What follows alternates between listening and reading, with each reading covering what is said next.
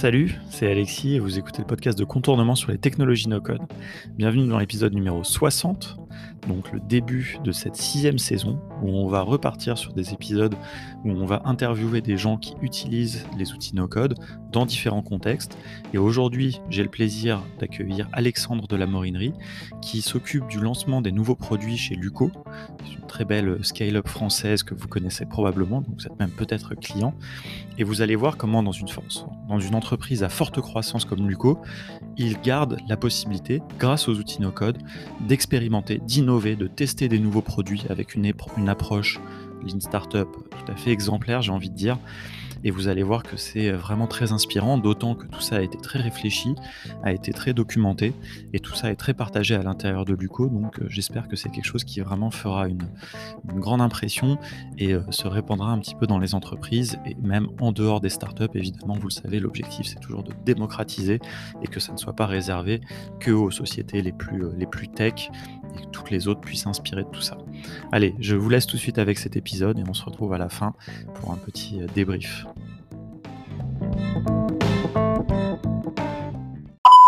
Bonjour Alexandre, merci de me recevoir pour le podcast de contournement dans vos très beaux locaux euh, chez Lucode à Paris. Alors, ensemble, on va parler du no-code, évidemment, comment le no-code est arrivé chez Luco? Tu vas nous raconter aussi ce que c'est Luco, même si je pense que beaucoup de gens euh, connaissent. C'est une très belle boîte de la tech française où toi tu travailles au lancement des nouveaux produits j'ai pas trouvé ton, ton, intitulé exact, mais tu vas nous, dire parce que j'ai vu que tu étais Head of PNC euh, sur, LinkedIn, donc tu vas nous dire euh, ce que ça veut dire. Euh, voilà, donc vous faites, donc tu, tu, lances des nouveaux produits et des nouveaux projets, enfin grâce aux outils no-code notamment, mhm. dans une équipe qui est dédiée à ça. Enfin voilà, tu vas nous raconter tout ça, c'est hyper intéressant et j'ai hâte qu'on partage ça avec nos auditeurs. Et donc, pour bien commencer, bah, est-ce que tu peux te présenter, s'il te plaît? Bien sûr. Salut Alexis, donc euh, merci beaucoup à toi pour, euh, ton invitation. Donc, c'est un vrai plaisir de pouvoir échanger avec toi aujourd'hui et donc, du coup, de partager nous euh, comment Luco on a mis ça en place. Donc, donc, moi c'est Alexandre. j'ai commencé ma carrière donc chez AXA pendant trois ans dans un bureau d'études. Donc j'ai une formation en sciences actuarielles. et après j'ai rencontré Raphaël au moment de sa levée de fonds en seed qui cherchait donc notamment quelqu'un pour s'occuper du, lancement de l'assurance euh, donc euh, chez Luco en 2018. Et donc moi tout simplement euh, j'étais en charge notamment de, de m'occuper bah, voilà, du, lancement de l'assurance habitation chez Luco, de tous les lancements des nouveaux produits qui vont avec. Donc on est sur l'assurance habitation bien sûr, mais sur l'assurance sur les trottinettes électriques, etc. Donc voilà, je, je prenais ça en charge. Je m'occupais aussi des opérations, donc notamment de la gestion de sinistres, de la résiliation des contrats, de tous les services qu'on peut aussi proposer donc liés à l'assurance. Euh, et aujourd'hui, euh, depuis maintenant un an, euh, je suis dans une nouvelle équipe effectivement qui s'appelle la, New Launch, la New Launch Team, dont le but est justement de lancer des nouveaux produits de façon hyper agile. de tester tout ça et de, tester le, market fit et du coup après de, pouvoir le scaler si effectivement il y a une vraie traction qui est prouvée.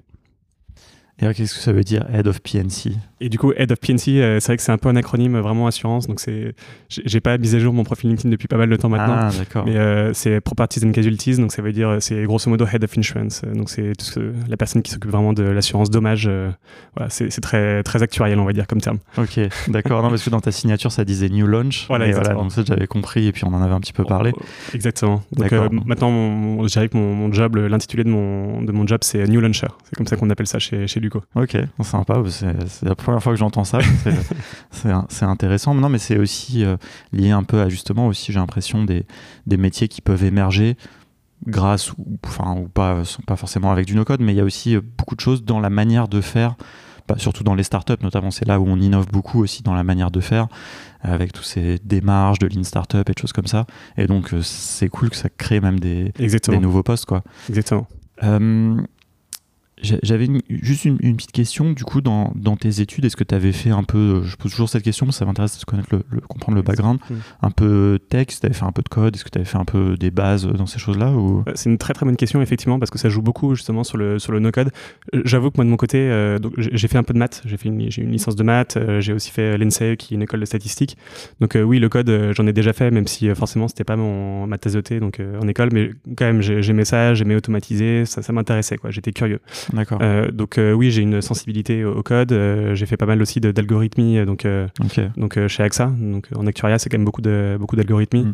Donc je, je, quand même je, je, baignais dans un milieu avec des chiffres, des, des, algorithmes, des, des, codes, mais pas au point de tu vois d'un dev. Mais par contre, c'est quelque chose qui m'a toujours beaucoup. Et pas du tout dans un contexte web, etc. Parce que souvent aussi les gens ils ont du mal à voir que aujourd'hui on parle beaucoup de, de code, etc. dans le contexte du web, mhm. faire des sites web et des applis, des machins. Mais en vrai, il y, a plein d'autres choses dans l'informatique. Ce que tu dis, par exemple, euh, les plus les statistiques, etc.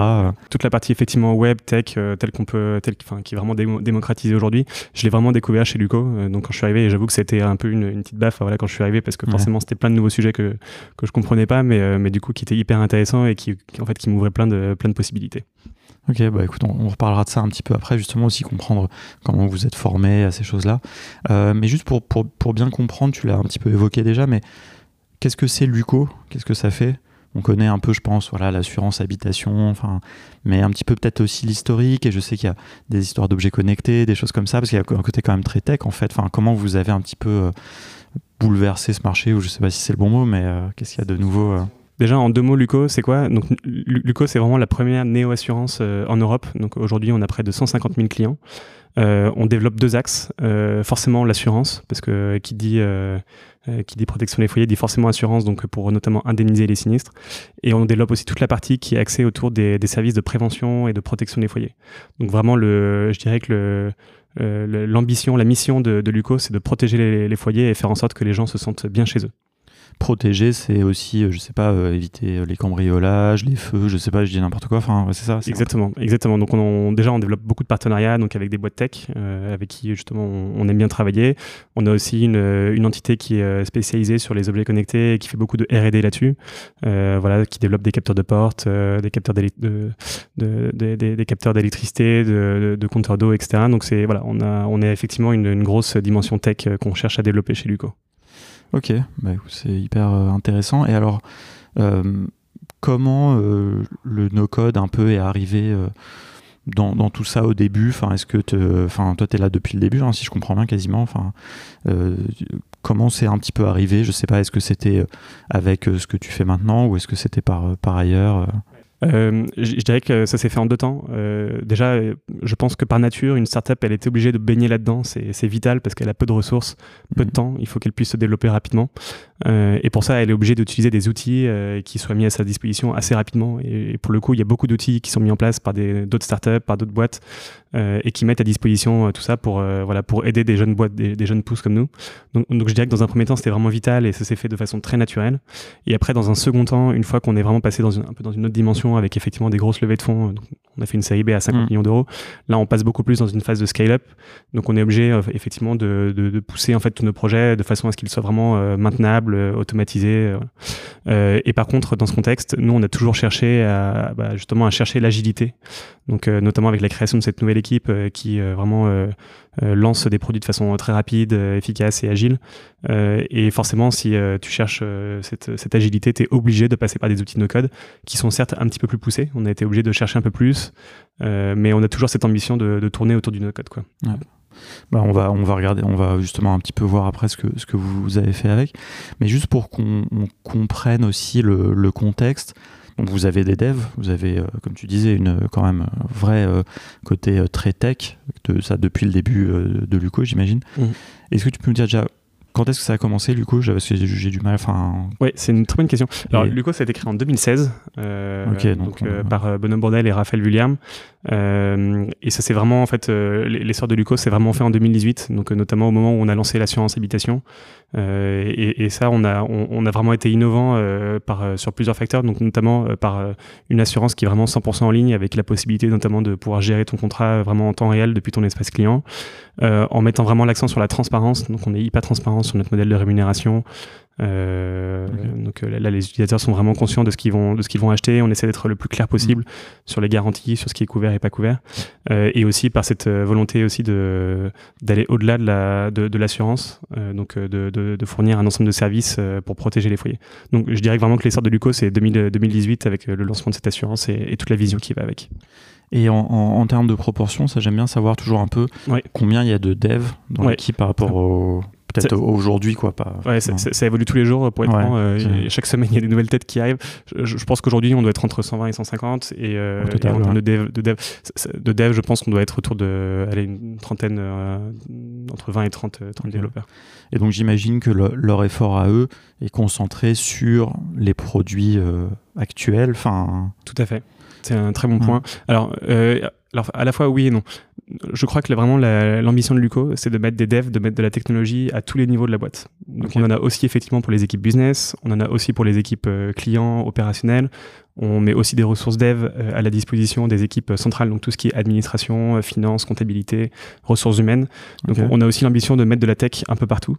Euh, alors bien sûr, l'effort il est vraiment accentué sur les équipes business et clients, forcément, pour pouvoir automatiser, parce que c'est là aussi où sont nos, nos, enjeux mmh. aujourd'hui. Mais, mais voilà, donc on a vraiment cette ambition-là. Après, oui, donc d'un point de vue, si on regarde plus le, business et les opérations, effectivement, c'est sur les produits cœur de métier que sont notamment l'assurance habitation qu'on met vraiment l'accent et où les ressources dev en fait euh, travaillent sur des, projets, euh, des projets beaucoup plus long terme, on va dire. Et c'est intéressant parce que toi, quand tu parles d'opération, nous, c'est un terme qu'on utilise un peu de manière générale et générique, euh, ce mouvement de DOPS. Mais vous, chez vous, ça désigne aussi quand même quelque chose de très précis, si je comprends bien qui est euh, enfin le support client ou je sais pas enfin exactement il y, a, il y, a, beaucoup de choses hein. donc l'assurance c'est quand même assez complexe euh, donc euh, et encore une fois on offre beaucoup beaucoup de services au-delà de, de l'assurance. Donc on, ça désigne effectivement tout ce qui est support client. Donc on a un service de chat en temps réel avec un objectif de, de temps de réponse de moins de, de moins de deux minutes euh, donc euh, ça c'est ça c'est pourquoi ces gens les gens euh, je sais pas je, reviens chez moi j'ai été cambriolé alors ça c'est c'est c'est tout ce qui est dirais service d'assistance et de des gestions de sinistres donc ça aussi ça en fait partie il y a aussi de gestion de sinistres qui sont plus là pour vraiment analyser les dossiers donc donc ça c'est. Mais le service client, oui, c'est ceux-là qui, qui, sont notamment euh, le point, euh, le point d'interaction central entre Luco euh, et, et, nos clients. J'ai une question sur mon abonnement. Voilà, exactement. tout n'importe voilà, quoi. un paiement, une souscription, un point qui est pas clair dans, dans, votre contrat. Ou, et puis voilà, et on a plein de choses aussi. Les opérations, c'est tout ce qui est le service de résiliation des anciens contrats. Donc nous, on offre la possibilité à nos utilisateurs de résilier pour eux et, gratuitement leur ancien contrat. Donc forcément, ça nécessite de la logistique, euh, ça nécessite aussi de l'automatisation. Donc euh, on essaie d'avoir le moins de, enfin voilà, de, le, on essaie de gagner le plus de temps possible là-dedans, d'automatiser, donc forcément ça nécessite des ressources aussi là-dedans. Ah, c'est intéressant, c'est vraiment ce, comment dire, cet état d'esprit, ce mindset vraiment de, enfin qu'on pourrait croire être dans toutes les startups, alors qu'en fait je pense pas que ce soit le cas tant que ça. Mais euh, de vraiment de se dire ok comment on peut mettre quelle que soit la manière technique quoi après on, soit du code ou du no code mais dire on peut il faut automatiser les choses. Et, euh, et tu vois enfin par rapport à ce dont on parlait juste avant de, commencer à enregistrer ça mhm. aussi ça apporte je trouve une certaine résilience par rapport à des grosses boîtes qui ont des armées de gens qui vont aller faire des tâches manuelles etc au-delà du fait que souvent c'est pas très gratifiant pour les gens voilà dès que tu as un truc tu peux plus venir au bureau que tes ops s'arrêtent enfin euh, c'est tout à fait exact. Euh, et, d'ailleurs, c'est intéressant parce qu'on on n'a pas forcément l'ambition de tout de suite mettre des développeurs euh, sur tous ces projets. On sait qu'on tâtonne un peu, on sait qu'on voilà, qu'on va apprendre, mais l'idée c'est vraiment d'avoir une approche test and learn. Donc on teste, on apprend et ensuite du coup on scale dès qu'on sent qu'effectivement on a trouvé qu'il y avait quelque chose. Donc je te parlais notamment des ressources ou en tout cas de l'ambition de mettre de la technologie à tous les niveaux de la boîte. là on essaie de mettre pas mal l'accent sur le no-code à tous les niveaux, que ce soit des ressources humaines, voilà, des des designers, euh, des, euh, des, ops, etc. On essaie de les, de les former justement à des outils comme ça, du no-code. Et alors, euh, bah justement, dis-nous en plus là-dedans. je sais pas si tu as des exemples un petit peu de, de, choses, peut-être avant d'aborder vraiment ce que tu fais avec ton équipe. Là, mhm. tu vois un petit peu dans les différents, si tu as des exemples un petit peu dans les différents. Mhm. Des, exemples de pardon de ouais, dans d'applications ouais voilà de, de choses d'outils que vous utilisez ou de, de, choses que vous avez automatisées peut-être Bon, c'est très simple. Euh, je prends l'exemple de Luco à ses tout débuts. Hein. Euh, nous, il y a un outil qu'on utilisait beaucoup qui était Notion, par exemple, euh, qui nous permettait notamment de, recueillir, en fait, qui était en fait un recueil d'informations de la boîte mmh. et qui nous permettait en fait d'interagir en temps réel sur tous les projets. Donc ça, ça a été hyper, hyper mmh. utile au tout début de Luco, notamment pour suivre son avancement. au point de vue opérationnel, on utilise beaucoup Zapier, qui nous permet d'automatiser certaines tâches, notamment opérationnel euh, et de façon plus, beaucoup plus court-termiste. Euh, on utilise aussi également Bubble, donc c'est un outil qu'on a découvert assez récemment et qu'on aime beaucoup. Et avec ça, je sais pas, un exemple de projet qu'on a pu mener à terme, c'est Dr House, qui est un service de téléconsultation de, du foyer pour en fait faire un diagnostic de, ton, de l'état de ton bien immobilier. ça, on a construit toute une interface via Bubble, par exemple. Ok. Mais qui interagit après derrière avec vos, vos systèmes. Exactement, oui, tout à fait. Tu parlais de, de Zapier. Est-ce que. qui c'est qui, qui met en place les automatisations? Par exemple. Si, je sais pas, admettons, dans les RH, il y a un, truc qui a été identifié, qu'on peut automatiser. Euh. Ouais, en fait, l'idée, c'est que vraiment chacun puisse être vraiment honneur de son sujet. Euh, on aime beaucoup le, ce qu'on appelle le hands-on chez Luco, donc c'est le fait que chaque personne, mette les mains dedans, niveau, mette les mains dans le cambouis et, euh, et du coup, bah, automatise ou en tout cas apprenne et, et mettre en place le, voilà, son projet. Donc c'est pour ça qu'on insiste beaucoup sur la formation. Donc effectivement, si c'est un outil avec lequel tu n'es pas familier, forcément, des personnes extérieures qui viennent potentiellement de d'horizons un peu différents, bah, ils arrivent chez Luco, on va aussi te former, on va t'apprendre, on va te montrer éventuellement les use cases. Et après, le but, c'est que toi, de ton côté, tu puisses euh, bah, mettre en place toi-même tes propres sujets et éventuellement, du coup, les, pousser auprès de ton équipe. Eh ben, euh, alors parle-nous justement maintenant un petit peu de, de toi, ton équipe, de ce que vous faites. Quand, quand est-ce que c'est né ça? Enfin, On a bien compris, tu vois, l'inspiration de, de, ça. Est-ce que ça fait euh, déjà longtemps? Est-ce que c'est récent? Ouais, c'est une très bonne question aussi. En fait, c'est assez récent. Ça date de, je dirais, d'il y a six mois à peine. Euh, en fait, on, on s'est vraiment rendu compte que, euh, bah, en fait, on est vraiment dans une, encore une fois dans une approche de test and learn. Donc, plus on avance, plus on apprend et plus on se rend compte qu'il y a plein de nouveaux projets, il y a plein de nouveaux, ouais, plein de nouveaux projets sur lesquels nos, nos clients nous, nous attendent en fait. Et ils nous disent, bah voilà, je comprends pas pourquoi vous faites ça, euh, pourquoi vous le lanceriez pas Et c'est vrai que nous on se dit, bah oui, on peut, mais en fait, euh, ça demande quand même des ressources, ça, demande du temps. Euh, il faut en avoir aussi des ressources dev pour pouvoir notamment mm. déployer ces projets. et donc du coup, on s'est dit, bah ok, on va lancer une équipe qui est hyper agile, qui va être capable justement de, avec tous ces outils qui émergent de nos codes, qui vont être capables de lancer ces projets-là rapidement, les tester, euh, voire éventuellement s'ajuster en fait, apprendre de nos erreurs et, s'ajuster. Euh, et, une fois que vraiment on a trouvé notre bon positionnement, là on, travaille sur la scalabilité euh, en passant tous ces projets-là donc à l'échelle de toute la boîte.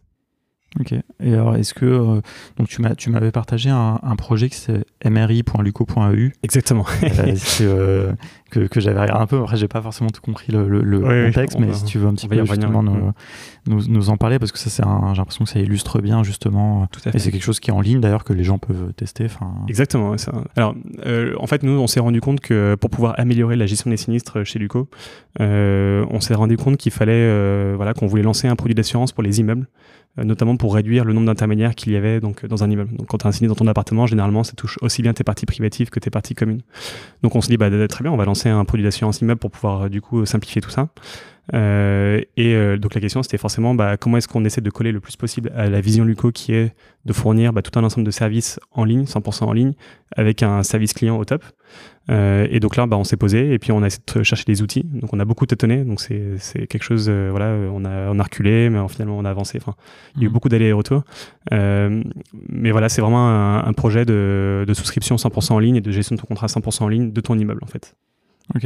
Et quand tu dis vous avez tâtonné sur les outils, c'est essayer de voir s'il y avait déjà des choses sur l'étagère qui pouvaient faire ça Tout à fait. Avant de vous dire, ok, on va le, construire nous-mêmes. C'est exactement ça. En fait, nous, la problématique, c'était comment est-ce qu'on fait pour reproduire vraiment l'expérience client. Je pense que Luco, euh, une de, une de nos forces, c'est euh, à la fois donc la, la, la, facilité à laquelle les, gens peuvent en tout cas comprendre euh, ce qui se passe derrière notre produit.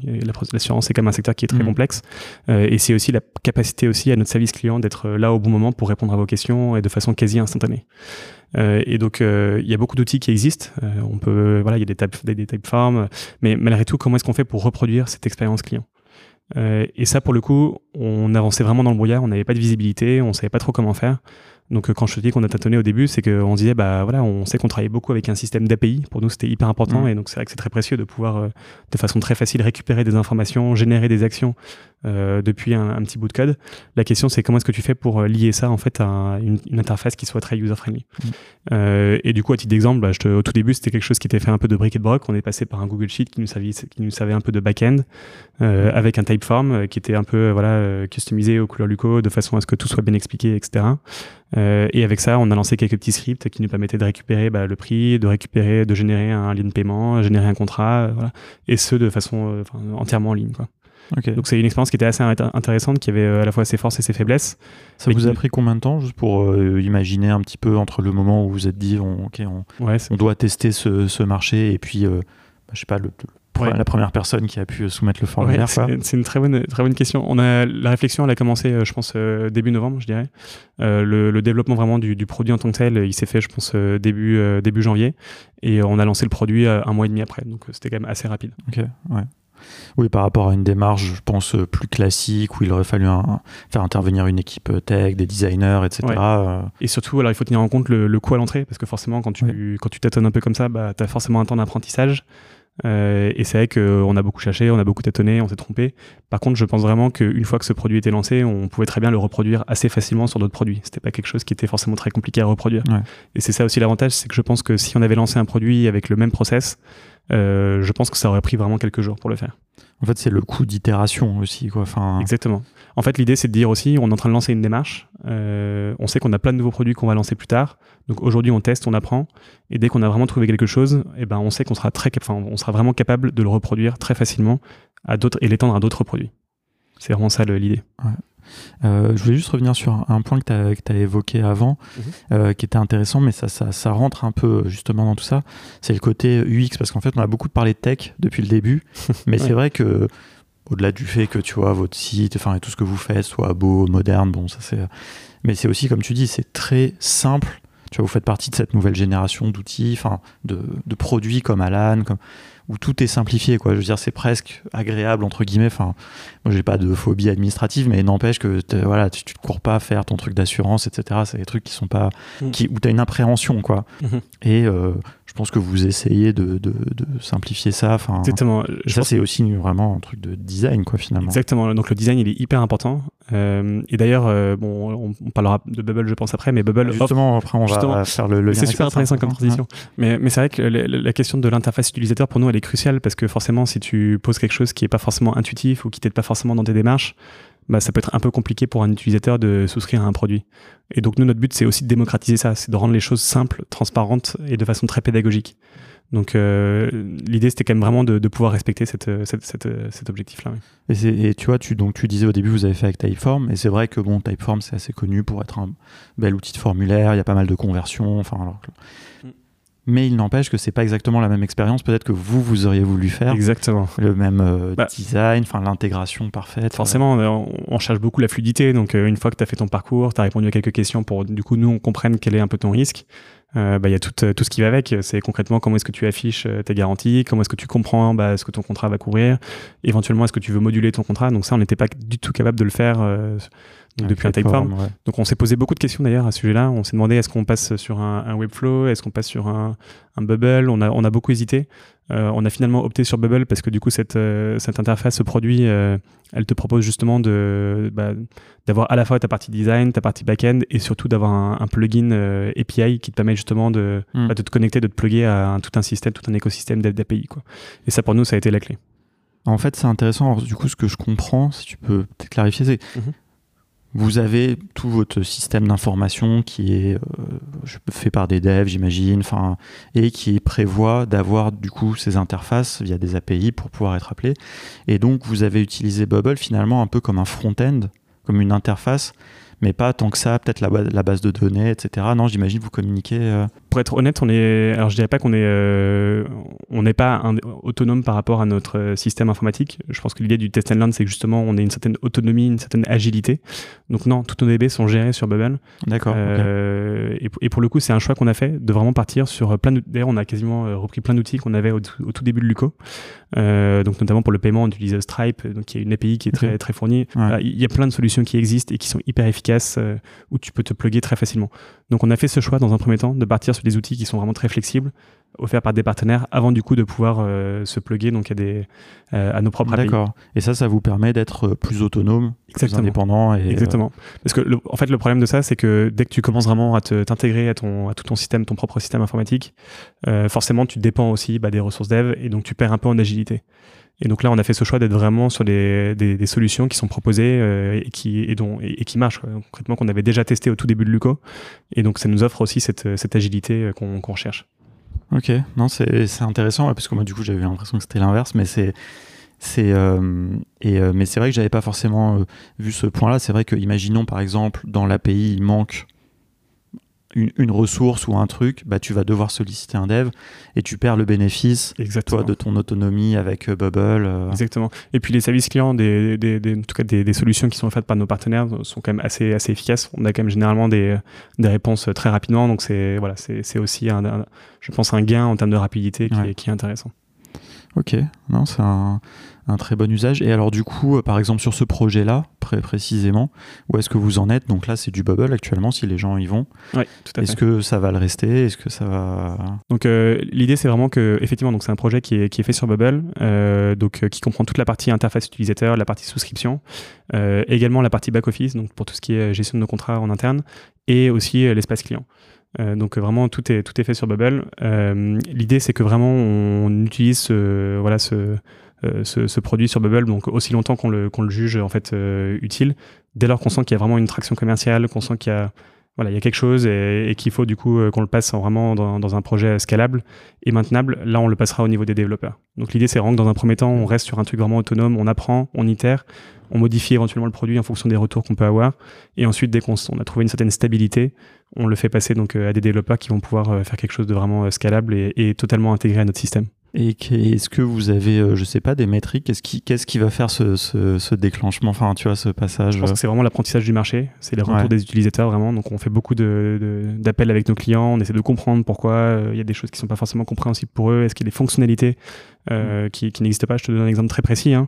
Aujourd'hui, quand tu veux souscrire un produit chez Luco, tu peux uniquement payer par carte bancaire à la souscription. Nous, on est en train de mettre en place un nouveau système qui te permet de mettre ton CEPA, ton paiement par CEPA, dès la souscription.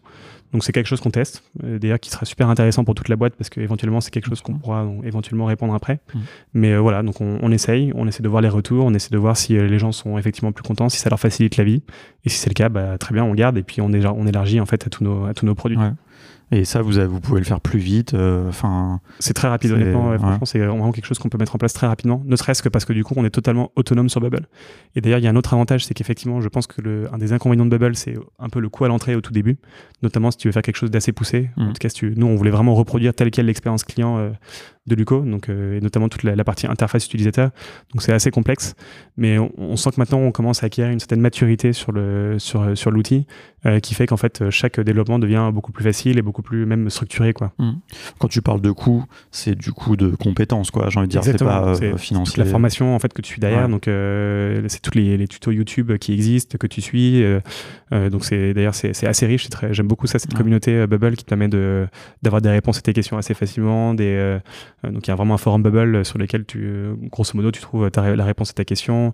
Tu as beaucoup de vidéos qui existent, euh, des formations. Comment vous vous êtes formé, vous, du coup? Nous, vraiment sur le tas, pour le coup. et d'ailleurs, c'est intéressant de voir notre progression là-dessus. Au début, typiquement, le, quelque chose qui est assez c'est intéressant, c'est le, côté responsive, donc le fait que tu puisses avoir un, une, une app. Fameux, enfin, des points quand même. Exactement. un petit peu chez Bubble. Oui, c'est vrai. Mais malgré tout, au début, on faisait pas quelque chose de responsive et progressivement, on a appris, on a regardé les tutos, les vidéos qui étaient disponibles sur, sur Bubble et que Bubble a fait.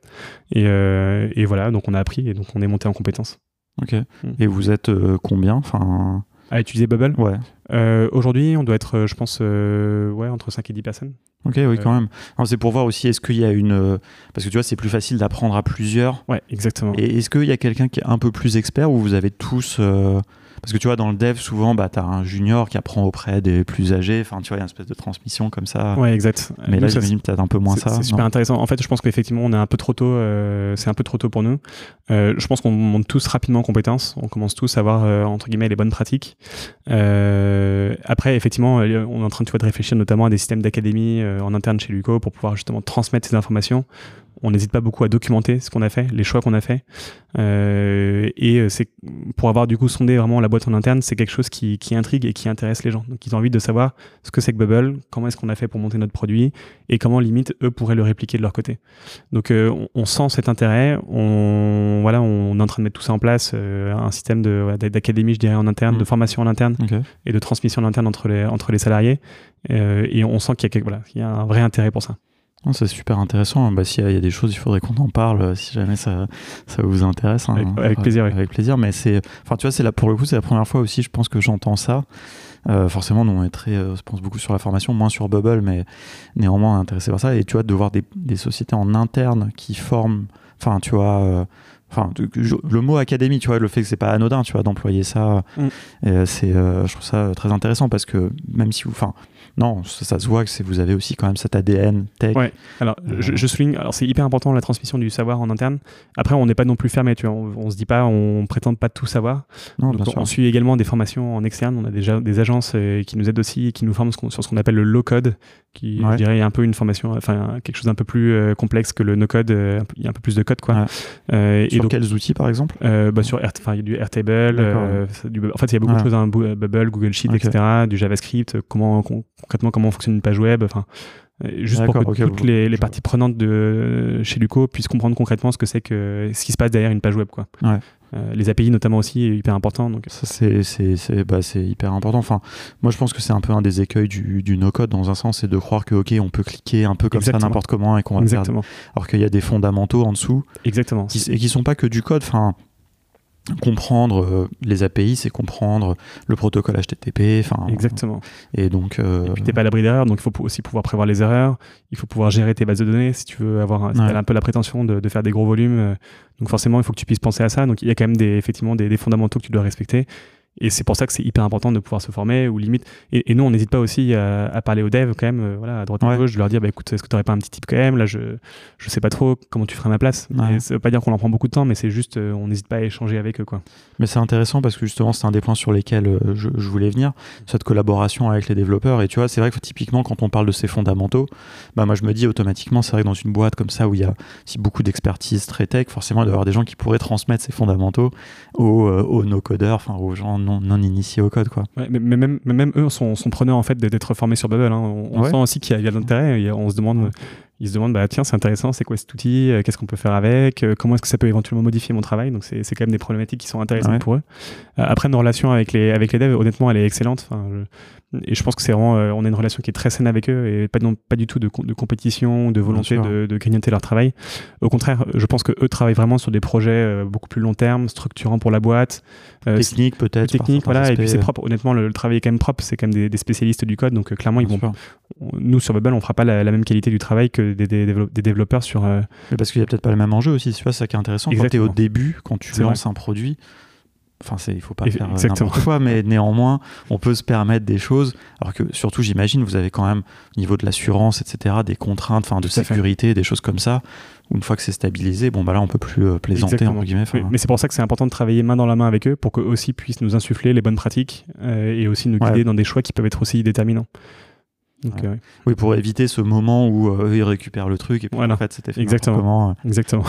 non mais tu vois, mais c'est super parce que c'est, tu vois, ça montre bien à quel point il n'y a aucune raison, et nous en fait on n'en observe pas vraiment, tu vois, de, clivage entre les développeurs et les no-codeurs. Mm. C'est un truc plus, euh, c'est une perception que les gens qui sont ni dans l'un ni dans l'autre, on va dire, des côtés peuvent imaginer. Alors qu'en fait il y a tout à gagner justement à avoir une, euh, ce fonctionnement main dans la main. Vous les déchargez de certaines choses, eux peuvent euh, ensuite travailler sur des choses plus mieux ficelées, pas refaire 40 fois le même projet. Exactement. Côté très fonctionnel, enfin vous vous défrichez avant de défricher la technique, le côté fonctionnel, les, enfin vraiment euh, ce qu'il y a à faire dans le projet quoi. Exactement. Oui. Mais euh, non, c'est enfin c'est super euh, témoignage parce que je trouve que c'est vraiment le, fonctionnement que à mon avis doit se répandre dans plein de, sociétés comme ça. Ça dépend, après ça dépend des, contextes, mais... Forcément, oui. Ça va prendre du temps, mais je pense qu'il y a quand même pas mal de boîtes qui prennent aussi ce pli-là. Enfin, je, je sens mhm. quand même aussi un essor beaucoup du no-code et justement de cette volonté d'insuffler vraiment de la, tech à tous les niveaux des boîtes. Donc euh, je, pense que c'est juste une question un peu de temps.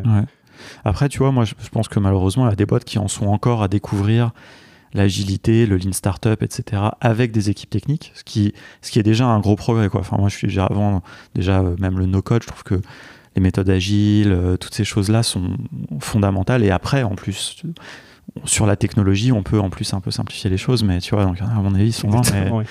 Mais, euh, c'est, c'est, enfin, moi, c'est aussi pour ça qu'on fait le podcast, hein, c'est pour inspirer les gens justement Donc, euh, et, euh, justement, tu dis que vous documentez beaucoup de choses, enfin, vous partagez. Est-ce qu'il y a, peut-être un moment une volonté aussi de, de partager peut-être en externe certaines choses bah, C'est une bonne question. Aujourd'hui, on ne s'est pas forcément posé la question. Alors, le fait qu'on fasse ce podcast, c'est aussi qu'on veut quand même ouais, faire un retour d'expérience sur le co parce qu'on pense que ça peut être hyper intéressant mm. pour des boîtes comme la nôtre, ou même pas forcément, même des startups qui veulent se lancer.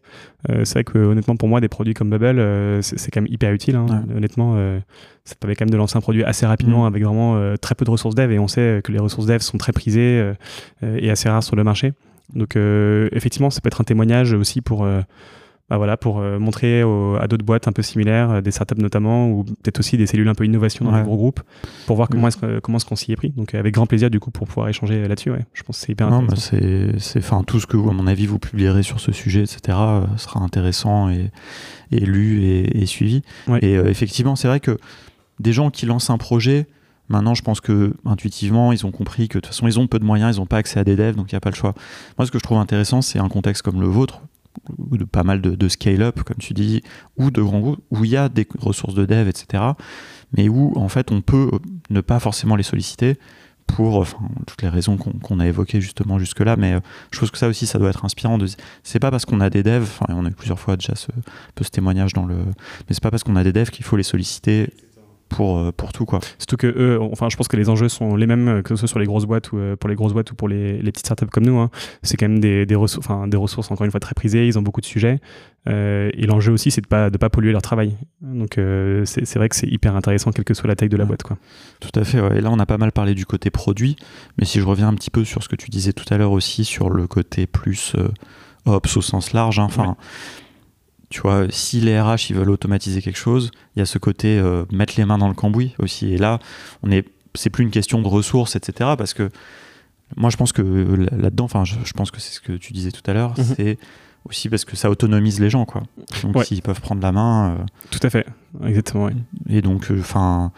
Et par rapport à ça, est-ce que, enfin de toute façon, j'imagine que c'est un peu la même logique. Enfin, vous avez, c'est marrant parce que vous avez vraiment ces deux aspects qu'on évoque souvent dans nos codes, c'est le côté produit, lancement de produit, et le côté euh, automatisation, optimisation. Enfin, Ouais, euh, bah, tout ce qui est automatisation, c'est vrai qu'il y, y, a plein de choses qui existent, hein, encore une fois. Donc, je, reviens au début de Luco. Donc, quand, on lançait ce service de résiliation des anciens contrats, euh, toute la question, c'est la même. Hein, c'est comment est-ce qu'on fait avec peu de ressources pour pouvoir euh, bah, automatiser l'envoi des lettres de, de résiliation? Comment est-ce qu'on fait en interne pour pouvoir suivre l'avancement de, de, de, ces envois? Comment est-ce qu'on fait pour tenir au courant les utilisateurs? Et ce, avec aussi des ressources, encore une fois, opérationnelles qui sont très limitées aussi. Donc, là aussi, il y a plein d'outils qui existent. Un Zapier, c'est quand même très efficace. Je pense aussi à Integromat. c'est quelque chose que j'ai pas encore testé, mais il y a plein d'outils qui existent qui nous permettent aussi d'automatiser ça de façon très rapide. Euh, et voilà, pour des gains de temps vraiment, je pense, considérables et, très précieux pour des petites boîtes euh, comme, les nôtres. Une petite question. Euh, pourquoi est-ce que vous êtes parti sur Zapier plutôt qu'Integromat au début? Très bonne question. honnêtement, il y, a, zéro rationnel. C'est juste que Zapier, euh, donc Raphaël connaissait bien, donc qui était le fondateur de Luco avec qui je travaillais, et puis il m'a dit tiens d'ailleurs, moi je connais cet outil, essaie de voir euh, comment ça peut marcher et comment est-ce que tu peux euh, voilà l'utiliser pour pour tes besoins. Donc voilà, je me suis lancé sur Zapier. Après Integromat, j'ai jeté un petit coup d'œil assez récemment. je l'ai trouvé beaucoup moins intuitif que Zapier. J'ai beaucoup aimé le fait que Zapier soit encore une fois très intuitif, mm. que ce soit très bien indiqué, assez très user friendly, j'ai trouvé. Euh, alors que je trouvais Integromat un peu plus, euh, un peu plus complexe techniquement. C'est juste l'a priori que j'ai eu. Après, encore une fois, je pense que ça mérite d'être testé. Hein, c'est quand même des outils. Moi, je euh, pense que c'est un. je peux très honnêtement, enfin, moi, je pense pas que ce soit un a priori. Hein. je pense que c'est vrai. Nous, c'est pour ça qu'on forme en priorité à Zapier. En fait, je te pose cette question parce que on est en train de, finir notre formation. On va la publier la semaine prochaine, notre formation ceinture noire à Zapier. D'accord. Donc, un niveau très avancé, enfin, avec des boucles, des choses comme ça. Enfin, vraiment. Euh, et, et en fait, il y a quelqu'un qui m'a dit qu'on fait des bêta tests en fait de nos formations. Il disait oui, mais en fait tout ça on peut le faire aussi dans Integromat, tu vois. Et en fait, à un moment, je me suis dit mais c'est vrai que est-ce que des gens qui en sont à ce niveau-là d'utilisation de Zapier, est-ce qu'ils devraient pas switcher sur Integromat? Mhm. Et en même temps, justement, c'est pour ça que je, en fait, en réalité, les gens dans l'écosystème se rendent pas forcément compte à quel point Zapier est beaucoup plus présent qu'Integromat en réalité. Je pense qu'encore une fois, c'est l'aspect euh, beaucoup très intuitif de Zapier euh, qui fait que c'est beaucoup plus démocratisé. Enfin, je, pense. Hein. Après, honnêtement, ces deux outils, c'est très subjectif. Ça dépend beaucoup du, feeling qu'on peut avoir par rapport, à, par rapport à l'outil. Donc, euh, c'est sûr que l'interface joue beaucoup dans le choix de, l'outil qu'on pourra utiliser. Voilà, je.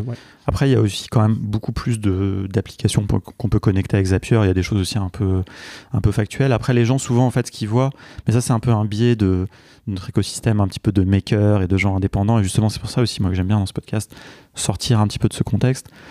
Ils se disent, OK, euh, Zapier, c'est plus cher qu'Integromat. tu vois, et vous, j'imagine que votre facture de Zapier doit être assez conséquente. Bah, du coup, oui.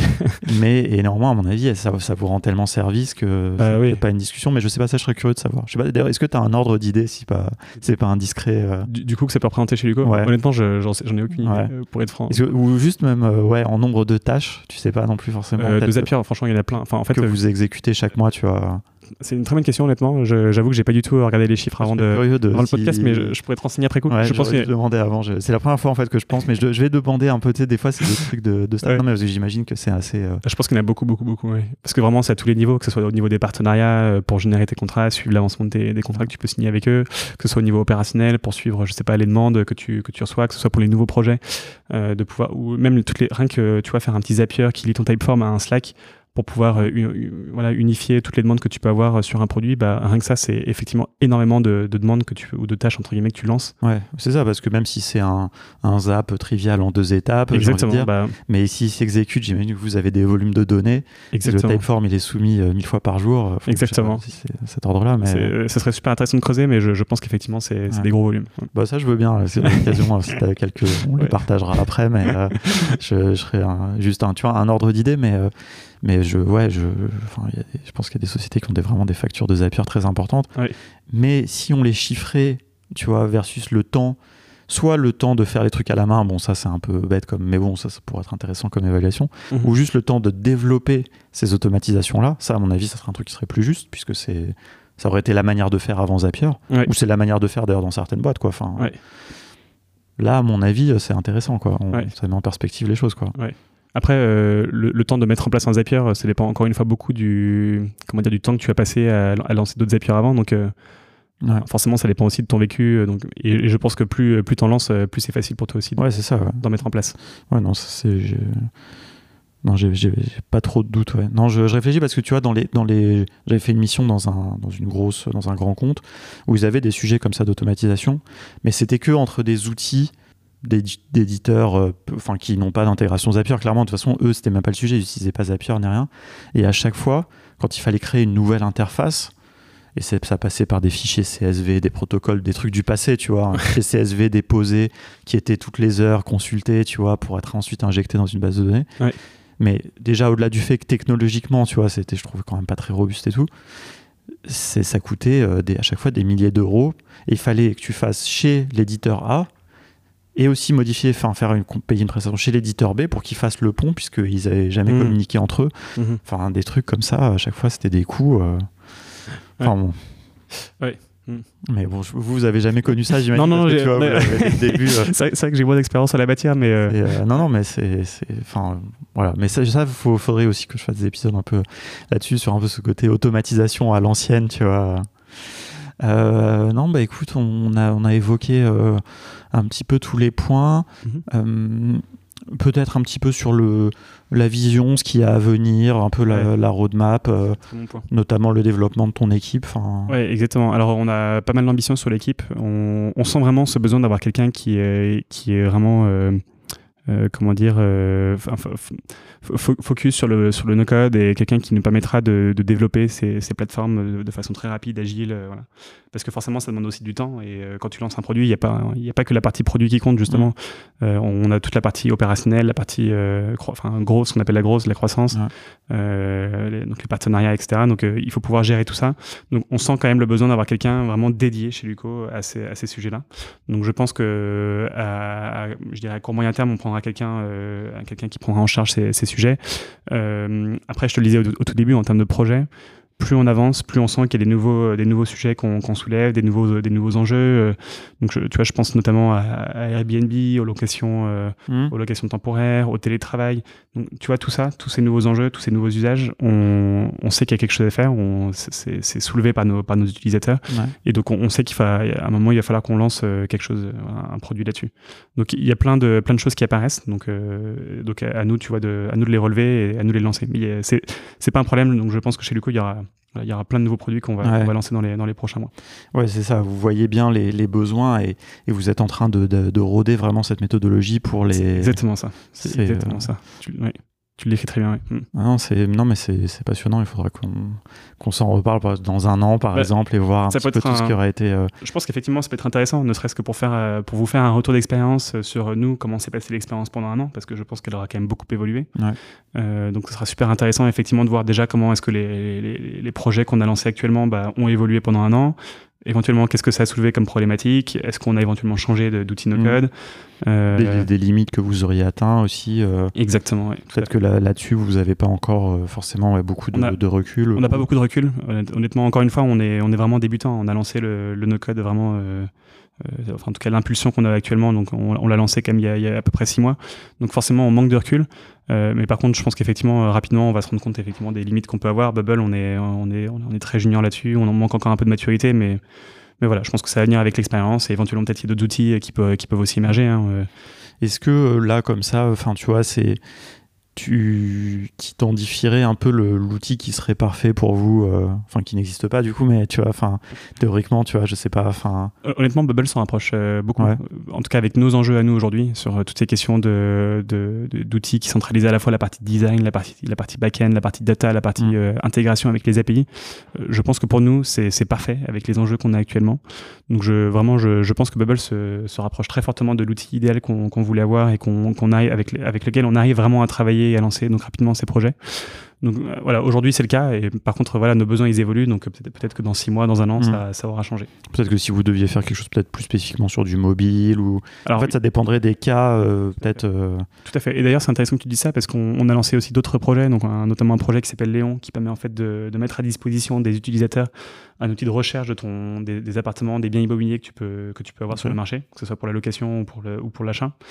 et avec ça, donc on a fait un truc sur app et on n'a pas du tout utilisé Bubble, donc je me souviens plus exactement du nom. Je crois que c'était un truc qui s'appelle Glee, quelque chose comme ça. Glide Ouais, Glide, ouais, ça. Euh, donc tu vois, d'autres outils. Donc euh, je sais que dans d'autres équipes, euh, on, teste d'autres choses. Ok. C'est intéressant. C'est en fait c'est les les projets, les choses que vous allez avoir à faire qui vont vous stimuler entre guillemets et vous montrer, enfin vous, vous, obliger à chercher d'autres solutions quoi. Mais, c'est pour ça aussi qu'on veut que les gens soient aussi très honneurs sur le projet, sur, sur, sur le no code, c'est que on pense vraiment qu'il y a une intelligence collective aussi qui se met en mmh. place. Euh, que chacun du coup va pouvoir creuser un peu de son côté et dire bah tiens moi en fait j'ai un besoin qui est un peu différent. Bah je vois que cet outil là Bubble par exemple ne satisfait pas totalement pleinement euh, mes besoins et mes enjeux. Donc euh, je, vais, je vais chercher ailleurs. Je vais regarder un peu les nouvelles boîtes qui sont créées. Et avec ça on va justement enrichir cette communauté en interne chez lui quoi. Mmh. c'est intéressant. Mais bon c'est ce que tu soulignes tu vois c'est vrai qu'actuellement quand même Bubble par sa puissance et sa versatilité j'ai envie de dire est quand même un peu le choix par défaut le plus évident pour pour faire des produits, quoi. Ouais, exactement. Et puis après, vraiment, encore une fois, les besoins sont vraiment différents. On, parle d'automatisation des tâches euh, opérationnelles, par exemple. Je, mentionnais notamment l'enjeu de euh, le, fait de pouvoir résilier les anciens contrats de, nos assurés. Donc, je pense pas qu'un bubble soit forcément euh, pertinent pour ça. Il y, a, plein d'autres outils qui existent, comme des Airtable que tu peux mettre en place, mmh. des Zapier aussi. Enfin, donc tout dépend encore une fois de ton cas de figure. Bien sûr. Et comme tu dis, c'est la personne aussi qui, qui est en charge de ce cas de figure qui doit être la plus à même de, choisir. Super, bah écoute, merci beaucoup pour tout ça. Euh, j'ai deux dernières euh, petites questions, du coup, on pose euh, tous nos invités. si tu avais un, side project à faire en no-code, ça c'est plus toi personnellement, mais ça peut être quelque chose pour Luco hein, éventuellement, qu'est-ce que ça serait et avec quelle techno? Honnêtement, franchement, le projet Bubble, c'est vraiment le truc dont je rêvais en fait depuis que je suis arrivé chez Luco. Euh, c'est quelque chose qui me dépassait. Honnêtement, le code, le produit, je, je, je, trouvais ça assez fascinant parce que je, je baignais pas du tout là-dedans dans le milieu donc euh, quand je suis arrivé. Et donc le fait de pouvoir moi-même être euh, autonome, indépendant, de pouvoir à la fois gérer bah, mon front, mon back, mm. mes data, mes API. Je me suis vraiment dit bah c'est ouf enfin je peux vraiment lancer tout ce que je veux et donc c'était vraiment un use case pour moi mais est-ce que tu aurais un, justement un produit que toi tu voudrais faire tu vois avec Bubble par exemple? T'as pas de dans ton temps libre, en dehors, euh, pas mm. d'idée euh, comme ça de... j'ai toujours rêvé de mettre en place une interface, euh, une interface. Je suis un fan de tennis de base. j'ai toujours rêvé de, pouvoir mettre en, relation des, joueurs de tennis pour qu'ils puissent jouer plus facilement et vraiment démocratiser l'accès. on sait que pour les clubs de tennis, on est très lié en fait à son club de tennis et Bon, à part effectivement les terrains municipaux, mais de mettre en place une, vraiment une vraie communauté de joueurs de tennis. Donc tu vois, c'est tout à fait quelque chose que tu pourrais mettre en place. Bah, une, plateforme de relation entre joueurs de tennis en fonction de ton niveau plateforme d'échange, euh, ouais, c'est, des bonnes pratiques. C'est d'ailleurs un des use cases, je trouve, qu'on voit très souvent. Enfin, nous, quand on, des gens nous consultent, tu vois, pour faire du bubble, tu vois, plateforme d'intermédiation, marketplace, tout ça, c'est vrai que c'est hyper adapté, quoi. Mm. Et même pédagogiquement, en plus, je trouve que c'est un super moyen d'apprendre bubble parce que tu vas voir un petit peu tous les aspects base de données, mise en relation, enfin les échanges, euh, mm. toute les, la logique un petit peu de, de tout ça, quoi. Ouais. Ok, bah écoute, euh, super. Où est-ce qu'on peut te, te, suivre et éventuellement suivre euh, aussi ce que vous faites chez Luco? Euh, on, publie beaucoup, on a beaucoup d'articles sur Medium, donc je, là je suis en train d'écrire un article sur Medium justement pour partager mon expérience euh, donc chez Luco sur le, le lancement de, ce, de, ces nouveaux produits. Donc voilà, Medium. on pourra me donner le, lien, ouais. que je, je, le partagerai. carrément, ouais. Et sur LinkedIn LinkedIn, ça peut être de Twitter, voilà, on est très présent là-dessus sur, sur tous ces sujets. alors, Twitter, forcément, pas forcément spécifiquement sur le no-code, mais en tout cas, on n'hésite pas à partager toutes ces, toutes ces infos, qu'on, toutes ces, voilà, tous ces nouveaux sujets sur lesquels on travaille. Donc tu peux facilement nous suivre effectivement sur les, sur les réseaux sociaux. Ok, eh ben, écoute, je, je, partagerai tout ça. Merci beaucoup pour ton temps. Merci Alexis. Et puis euh, ben, on se dit dans un an. Alors, bah, avec grand plaisir. Euh, tout ça. Avec grand plaisir. Merci. À Merci, salut. Ciao.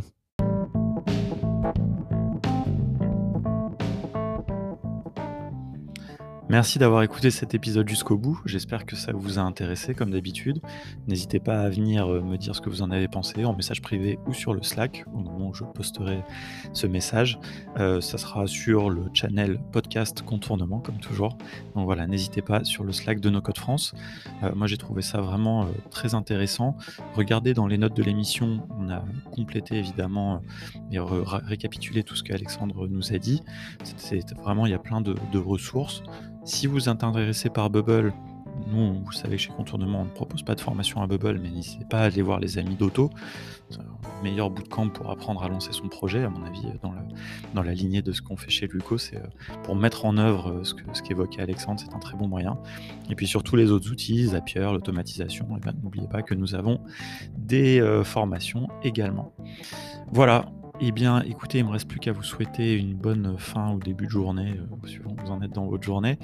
Et pour le prochain épisode, eh j'aurai le plaisir de recevoir Georges Duverger de, DraftBeat, qui est le directeur produit de chez DraftBeat, un outil no-code qui permet de faire des applications mobiles natives que vous connaissez peut-être. Si vous ne le connaissez pas, vous allez avoir l'occasion de le découvrir et vous verrez que c'était passionnant. Enfin, j'ai beaucoup aimé cette discussion avec Georges. à nouveau, là, on passe côté éditeur et on voit toutes les difficultés et tous les, questionnements que se posent les éditeurs pour réaliser des produits no-code satisfaisants pour que des gens comme Alexandre ou vous-même puissiez les utiliser avec plaisir. Voilà, je vous laisse ici et je vous souhaite à très bientôt.